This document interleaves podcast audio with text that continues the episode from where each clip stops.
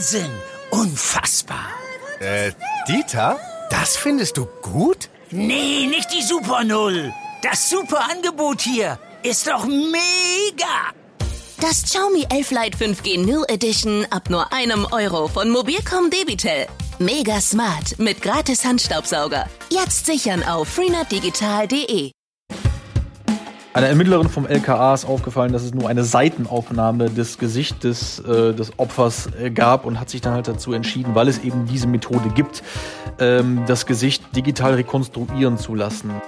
Die Polizei rollt einen Mordfall von vor 30 Jahren in Karst wieder auf und erhofft sich neue Hinweise auch aus der Bevölkerung.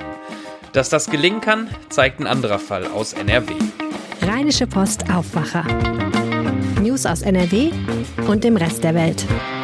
Ihr hört den Aufwacher am Wochenende. Ich bin Mario Büscher und freue mich, dass ihr dabei seid. Guten Tag und herzlich willkommen.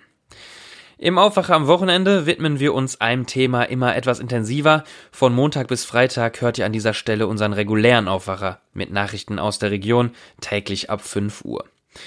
Und egal ob unter der Woche oder am Wochenende, keine Folge verpasst ihr, wenn ihr uns abonniert in eurer Podcast-App. Und für die heutige Folge springen wir 30 Jahre zurück. Wo sind wir? Der Tatort liegt neben einer Autobahn in Karst. Täglich fahren hier tausende Autos vorbei. Im Grasstreifen neben der A52 liegt eine Leiche. Gezielt getroffen von mehreren Schüssen. Unklar ist bis heute, um wen es sich bei der Leiche handelt. Auch die Polizei hat dazu keine Erkenntnisse. Jetzt wird dieser Cold Case nochmal aufgerollt, auch weil es neue digitale Möglichkeiten gibt. Simon Jansen ist Reporter in Cast und Neuss und beschäftigt sich mit dem Fall. Hallo Simon. Hallo Mario. Ein Toter im Feld, höchstwahrscheinlich Opfer eines Gewaltverbrechens, das muss doch damals in Cast und der Region ein großes Ding gewesen sein, oder? Ja, absolut. Morde sind im Rheinkreis Neuss glücklicherweise eine Seltenheit und nicht an der Tagesordnung und entsprechend groß äh, wird dann auch immer über einen solchen Fall berichtet, ja. Simon, du hast mit dem Mann gesprochen, der die Leiche damals gefunden hat. Es ist ein Landwirt aus der Region. Genau, ich hatte durchaus ein bisschen Reporterglück, kann natürlich nicht verraten, wie ich ihn gefunden habe, aber er, äh, ja, ich habe ihn gefunden, glücklicherweise, und er war dann auch bereit, mir die Stelle zu zeigen, an dem er diesen schrecklichen Fund gemacht hat, ja. Und wo war das? Wie sah es da aus?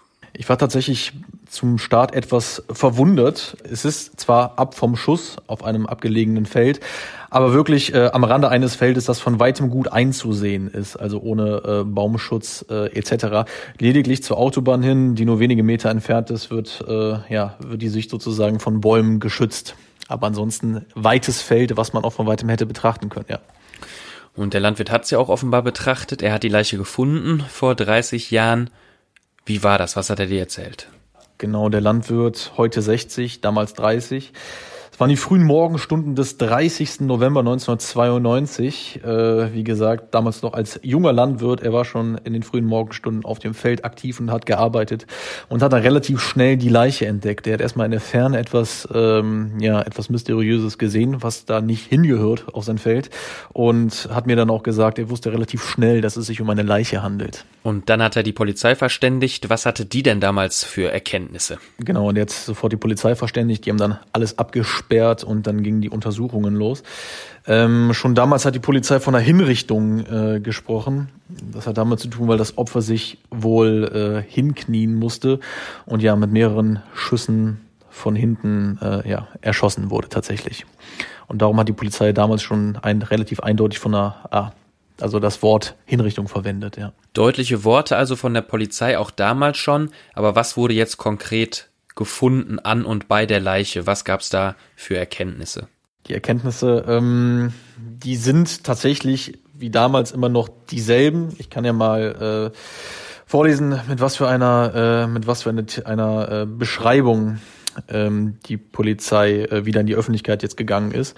Das deckt sich auch mit den damaligen Erkenntnissen. Also 25 bis 35 Jahre alt ungefähr, das äh, unbekannte Mordopfer, 1,31 Meter groß, 83 Kilogramm schwer, schlanke bis sportliche Statur, ähm, körperliches besonderes Merkmal ist äh, an der Innenseite des rechten Handgelenks eine zwei Zentimeter lange quer verlaufende Narbe.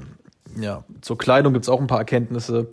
Hellblaue Jeansjacke, äh, sehr verwaschen, passt auch ungefähr in diese ähm, ja, die Moderichtung vor, äh, von vor 30 Jahren ungefähr. Mit Fell gefüttert, äh, darunter ein braunes Langarmoberhemd äh, und ein schwarzes T-Shirt. Und die bisherigen Ermittlungen deuten auch darauf hin, dass es, dass das äh, Opfer wohl aus dem aus der Balkanregion stammt. Das heißt, ein paar Erkenntnisse gab es auch damals schon, die haben aber nicht zur Ergreifung des Täters geführt, offenbar. Jetzt hat eine Ermittlerin den Fall nochmal neu ausgegraben, richtig? Genau, also die Polizei hat auch auf Nachfrage äh, von mir auch nochmal zugegeben, beziehungsweise angegeben, dass äh, dieser Fall auch zu den Cold Cases gehört, halt die immer wieder hervorgeholt werden von immer äh, ja, verschiedenen Ermittlern, um die dann mit frischen Augen sozusagen da nochmal drauf gucken.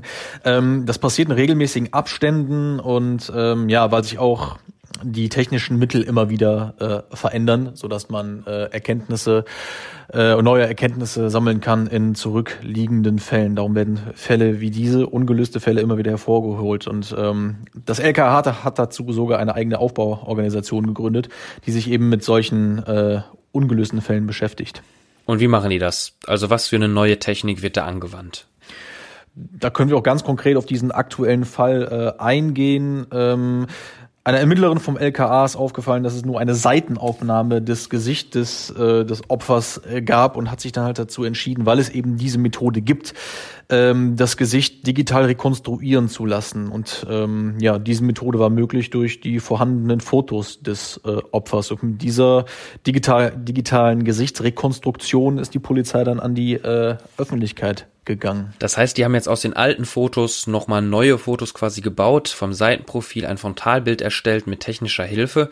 Kannst du einmal kurz erklären, wie das jetzt aussieht? Ähm, ja, der Polizeisprecher hat so schön gesagt, jetzt kann man ihm in die Augen schauen und ähm, das stimmt tatsächlich. Als besonders markant würde ich wohl die ähm, eckige Augenbrauenpartie beschreiben, die Falte im Kinn und die Stirnglatze tatsächlich. Also das ist tatsächlich sehr auffällig. Ja, und mit diesem Bild fahndet die Polizei jetzt also nach dem Opfer und erhofft sich dadurch natürlich auch Hinweise auf einen möglichen Täter. Und dass ein Mordfall auch nach so langer Zeit noch gelöst werden kann und so ein Kapitalverbrechen eben nicht verjährt, zeigt auch ein Beispiel aus Röhrt. Dort nämlich gab es auch einen Mord. Ein 51-Jähriger wurde jetzt in diesem Jahr wegen Mordes verurteilt, weil er vor fast 25 Jahren einen Mann getötet hat. Auch damals half moderne Technik und auch damals war das Opfer lange Zeit unbekannt und wurde erst vor rund einem Jahr identifiziert. Verena Kensbock war damals Redakteurin in Geldern und hat den Fall beobachtet. Ich spreche jetzt mit ihr vor dem Hintergrund des Caster-Falls. Hallo Verena. Hallo Mario. Verena, nimm uns doch mal bitte kurz mit. Was war das denn damals für ein Fall? Es ging um einen Mordfall, in dem das Opfer über 20 Jahre lang gar nicht erst identifiziert werden konnte. Also niemand wusste, wer dieser Mann war. Und dementsprechend konnten auch die Täter nicht gefunden werden. Ähm, die Leiche wurde am 8. Dezember 1996 von einem Jäger in einer Kiesgrube in Röhr-Scherphüsen im Gestrüpp entdeckt. Ähm, der Mann war nackt und der Körper, man kann wirklich sagen, malträtiert. Alleine auf den Kopf des Mannes wurde 16 Mal eingeschlagen. Ich habe damals mit Gerd Hoppmann von der Krefelder Kriminalpolizei über den Fall gesprochen und ähm, er sagte mir, dass in den 90ern es extrem schwierig war äh, mit den Ermittlungen, weil es keine Zeugen gab, es gab keine Nachbarn, die drumherum wohnten, es hatte tagelang geregnet, dadurch wurden alle Spuren weggespült und auch an dem Toten fanden die Ermittler nichts, denn ähm, der lag ja nackt dort und mit der Kleidung hatte der Täter dem Mann eben all seiner Merkmale beraubt, die irgendwas über ihn hätten verraten können. Also auch eine Leiche, die nicht identifiziert werden konnte, wie jetzt auch in Cast. Was hat denn dann dazu geführt, dass das Opfer doch identifiziert wurde? Ich habe mich ähm, Anfang 2019 ähm, mit der Polizei zusammengesetzt und mit denen über Cold Cases gesprochen und eben auch über diesen Fall. Das war der bis dahin einzige ungelöste Mordfall im ganzen Kreis Kleve. Und die Ermittler erzählten mir dann, dass sie ein neues Phantombild erstellen lassen. Die Technik hat sich in der Zeit extrem weiterentwickelt. Man kann sich das so vorstellen, 1996 hat ein Phantomzeichner das Gesicht des Mannes äh, mehr oder weniger abgemalt. 2019 wurde dann ein digitales Phantombild erstellt das anhand der Fotos des Toten rekonstruiert wurde. Und das war halt viel realistischer. Und es war eher so, als schaue man nicht mehr auf eine Zeichnung, sondern wirklich auf ein Foto. Und man sieht dann einen Mann mit einem Schnurrbart, so recht eng zusammenliegenden blauen Augen, dünnem Haar. Und ähm, dieses Bild haben die Ermittler dann auch in der ZDF-Sendung Aktenzeichen XY ungelöst gezeigt. Und daraufhin haben sich dann neue Zeugen gemeldet, die auch neue Hinweise hatten. Genau, es gingen tatsächlich mehr als 50 Hinweise ein. Und ein Anrufer, der wohl nur zufällig auf die Sendung gestoßen war, lieferte dann sogar den entscheidenden Hinweis. Der dann auch letztendlich zur Identifizierung des Opfers führte. Um wen handelte es sich denn dann da? Genau. Im September 2020 war dann klar, bei dem Toten handelte es sich um den 1953 geborenen Wilfried Karlitz aus Würselen. Ähm, und der war nicht, wie die Ermittler es vorher angenommen hatten, ein polnischer Gastarbeiter, sondern hat lange Zeit als Busfahrer in Aachen gearbeitet und betrieb zuletzt ähm, einen Handel mit Wohnmobilen, die er an- und verkaufte und reparierte. Und die Angehörigen hatten geglaubt, dass Wilfried Karlitz sich wegen seiner hohen Schulden ins Ausland abgesetzt hatte und wurde deshalb nie als vermisst gemeldet. Der Fall geht ja noch weiter. Es wurde nicht nur das Opfer identifiziert, sondern jetzt gab es sogar eine Verhandlung. Es wurde ein Täter gefunden. Ja, wie, kurze Zeit später, nämlich am 29. September, wurde der 51-jährige Achim K. auch aus dem Raum Aachen festgenommen. Mehrere Zeugen hatten vorher gegen ihn ausgesagt.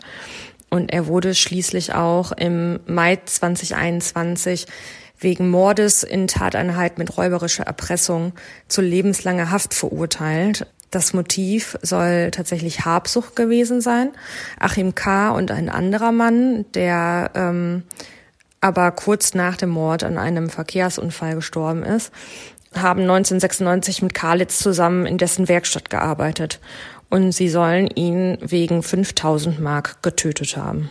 Dass die neue Technik helfen kann, zeigt also auch dieser Fall aus Röhrt. Der Verurteilte hat übrigens Revision eingelegt gegen das Urteil. Vielen Dank, Verena Kensborg, früher Reporterin in Geldern, heute in Düsseldorf für deine Einschätzung. Gerne. Es gibt also auch noch Fälle, die nach so langer Zeit aufgeklärt werden. Und darum gucken wir jetzt auch nochmal nach Cast. Einen Täter gibt es hier nämlich noch nicht. Trotzdem, Simon Jansen, wie geht es denn jetzt weiter? Erste Ergebnisse und Hinweise sollen bei der Polizei ja schon eingegangen sein. Genau, nur einen Tag äh, nachdem die digitale Gesichtsrekonstruktion veröffentlicht wurde, haben sich schon tatsächlich Zeugen bei der Polizei gemeldet. Das hat die Polizei auch von sich aus dann äh, angegeben am Tag danach. In welche Richtung die Aussagen gehen, ähm, konnte der zuständige Staatsanwalt jetzt aber nicht sagen. Ich habe aber übrigens die Informationen bekommen, nicht von der Staatsanwaltschaft, sondern von einer anderen Quelle, dass in den vergangenen Tagen bei mindestens einer Person eine DNA-Probe genommen wurde. Das spricht dann natürlich für einen neuen Ermittlungsansatz und vor allen Dingen auch für die Tatsache, dass äh, Fremd-DNA an der Leiche gefunden wurde. Da müssen wir natürlich dranbleiben. Und ich bin mir sicher, dass du da für uns dranbleibst und auch für unsere Hörerinnen. Es gibt also schon erste Erkenntnisse. Du hast ja gerade gehört, unsere Kollegin Verena Kensbock hat gesagt, dass ein wichtiger Faktor auch damals die Fernsehsendung Aktenzeichen XY gewesen ist. Gibt's hier schon Erkenntnisse? Soll das auch im Caster-Fall eine Rolle spielen? Das zeichnet sich ähm, nach meinen Erkenntnissen aktuell noch nicht ab. Ich könnte es mir persönlich bei dem Fall aber sehr gut vorstellen, gerade weil die äh, diese Sendung ja auch gerade bei ähm, Öffentlichkeitsverhandlungen Sinn macht, beziehungsweise wenn man auf die Hilfe von der Bevölkerung angewiesen ist. Und man hat ja auch, ne, wie du gerade schon gesagt hast, bei Röhrt äh, hat es ja auch geholfen, wieso auch nicht in Cast. In Cast könnte ein Mordfall nach 30 Jahren doch noch geklärt werden. Bildtechnik könnte dabei helfen. Wir haben in diesem Podcast dazu gesprochen mit Simon Jansen. Danke für die Infos. Gerne. Und wenn euch die Recherchen und Einschätzungen unserer RP-Journalistinnen und Journalisten gefallen, folgt uns doch gerne in eurer Podcast-App und verpasst keine Folge mehr. Das Ganze kostet nichts, würde uns aber sehr freuen. Wir melden uns am Montag wieder, dann mit dem regulären Aufwacher ab 5 Uhr. Ich heiße Mario Büscher und freue mich, dass ihr zugehört habt. Schönes Wochenende und bis bald. Mehr Nachrichten aus NRW gibt's jederzeit auf RP Online. rp-online.de